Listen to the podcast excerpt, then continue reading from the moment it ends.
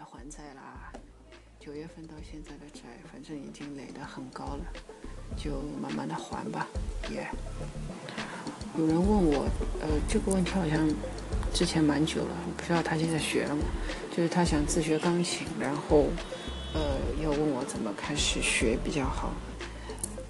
我觉得钢琴啊，包括吉他、乌克丽丽这些，其实呃首先都是需要一些基本的乐理知识和一些基本功的。特别是手型很重要，然后每个乐器因为都有自己的一些特点嘛，所以呃也有一些特别的弹奏的技巧。我觉得这些还是需要去学一下的。当你掌握了这些之后，就是接下来就要靠自己去练习了。嗯，练习本身其实我觉得是一件永恒的事情，每天都要练。很多人都说练琴需要恒心啊、毅力啊。我觉得这些都是废话，因为你现在去练钢琴，一定是因为你喜欢嘛，对不对？不像小时候有可能是被父母逼迫啊什么的。那既然是你自己喜欢做的事情，你当然自然而然的就会坚定的去做下去。任何事情都是这样的，不需要说什么哎，我要给自己加油啊、鼓励啊之类的。就好像你爱一个人，你们在一起好多年了，你会说哎，这些年我是靠毅力跟他走过来的吗？不会啊，对不对？So，万事开头难，所以学乐器的话，基本功真的很重要，所以还是推荐你去上两年的课程，好吧？呃，还有个问题，他是问我说，如果给我一个机会去火星的话，而且只能带一个人，问我会带谁？呵呵。首先我不需要这个机会，好吧？我让给其他人好了。但是我要回答你这个问题嘛，所以我就必须先接受你的这个假设。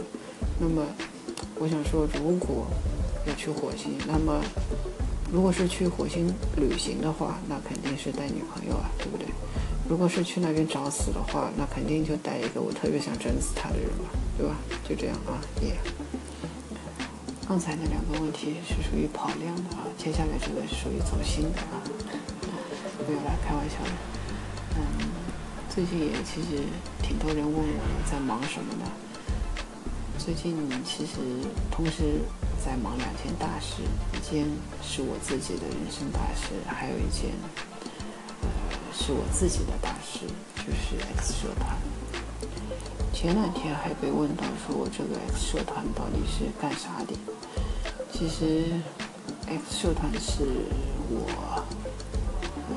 在今年上半年开始做了一个计划，因为之前这个计划的发展跟我自己的预期小小的差距嘛，所以，嗯，就想等一个更好的、更成熟的时机，再再和大家分享。所以，然后最近这一个月社团的发展，还是让我感到非常振奋的。嗯，其实这一个月。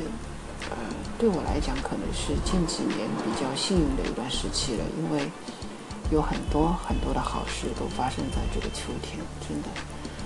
比如，比如说我的 Lucky Star，我跟他的人生大事，嗯，过段时间我会单独的想要宣布吧，宣布一些事情。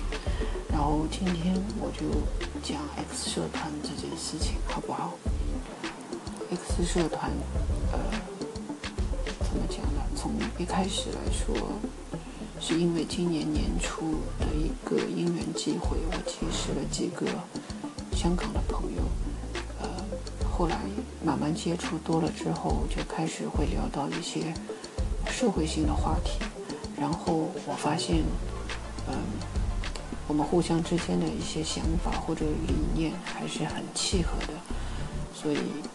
后来我就提出了一个设想，说想要成立一个社团。这个中间其实还是经历了一些比较复杂的探讨。反正到最后大家因为都很支持，所以我就开始做这个计划。其实，在这个开始创办的过程中，遇到了很多很多意料之外的困难，包括一些法律啊或者程序上的问题。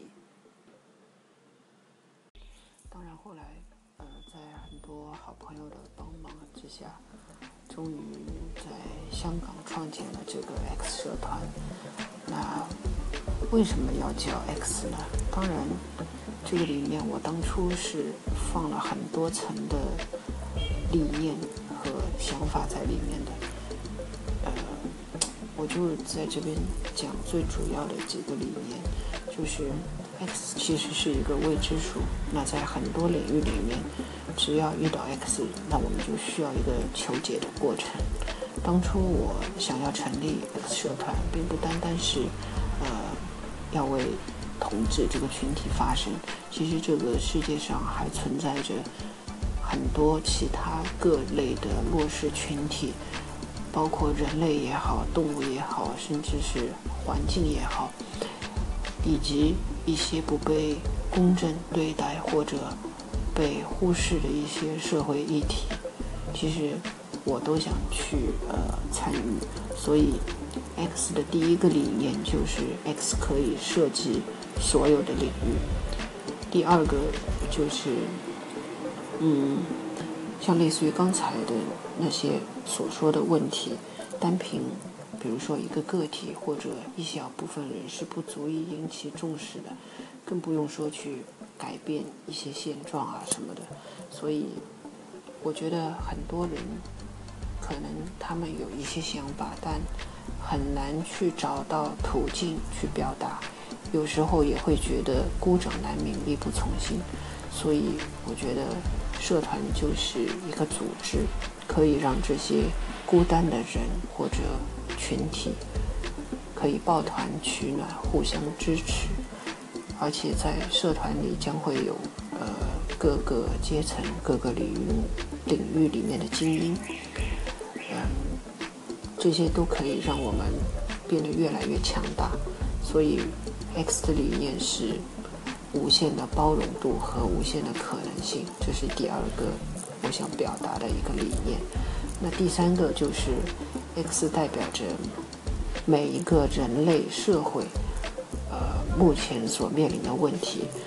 那我之前和我所有的成员也讲过，说我们所做的一切不一定会立刻马上得到我们想要的结果，但如果我们所做的是为后来的人往终点更靠近一点点，呃，离答案更近一点点的话，那就是说我们在。求解这个 X 的过程中，我们社团所做出的贡献，所起到的作用。其实，呃，X 有十个理念当中，我今天讲的这三个，是我目前最希望被看到、被理解到的。这就是我创办 X 社团的初衷，也是我今后想将会不断去努力的方向。刚才讲的这些，其实都是我当初，呃，叫 X 社团这个名字当初的一些想法。那后来我为什么会说社团初期的一些发展跟我的一开始的预期会有差距呢？因为，嗯，一开始成立的时候，包括我在内，我们有七个成员，然后在社团里，我安排了一个。社团的团长和三个副团长。那起初我们的设想是想将规模发展到一个差不多五十个人左右的一个团体。呃，所以在成立的初期，我们在香港、台湾、悉尼和多伦多这四个城市的公众平台上，呃，开始宣传介绍我们社团。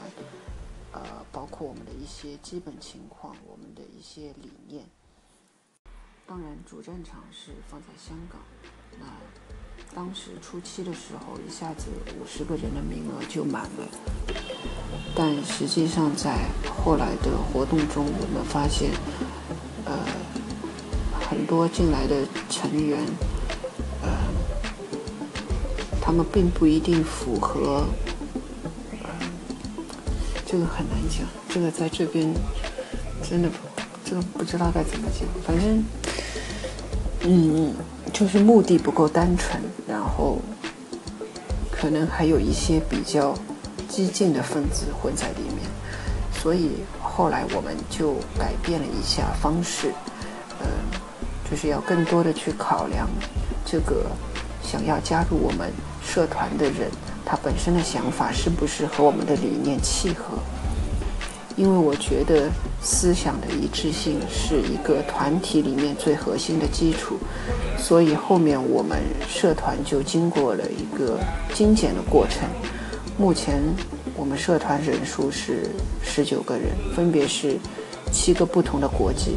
社团成立到现在也参与了几次比较大型的活动。那接下来的目标呢？我们是希望。自己来主办和发起一些我们自己想要去发声的一些话题，嗯，那成员其实还会继续的招募。网络上面虽然有几千个点赞这些，但是我觉得要遇到一个真正的呃契合的人，还是需要缘分的。嗯，反正。基本的、大致的社团的情况就是这样，能讲的反正都讲了，不能讲的也就不能讲了，好吧？那今天就这样子了。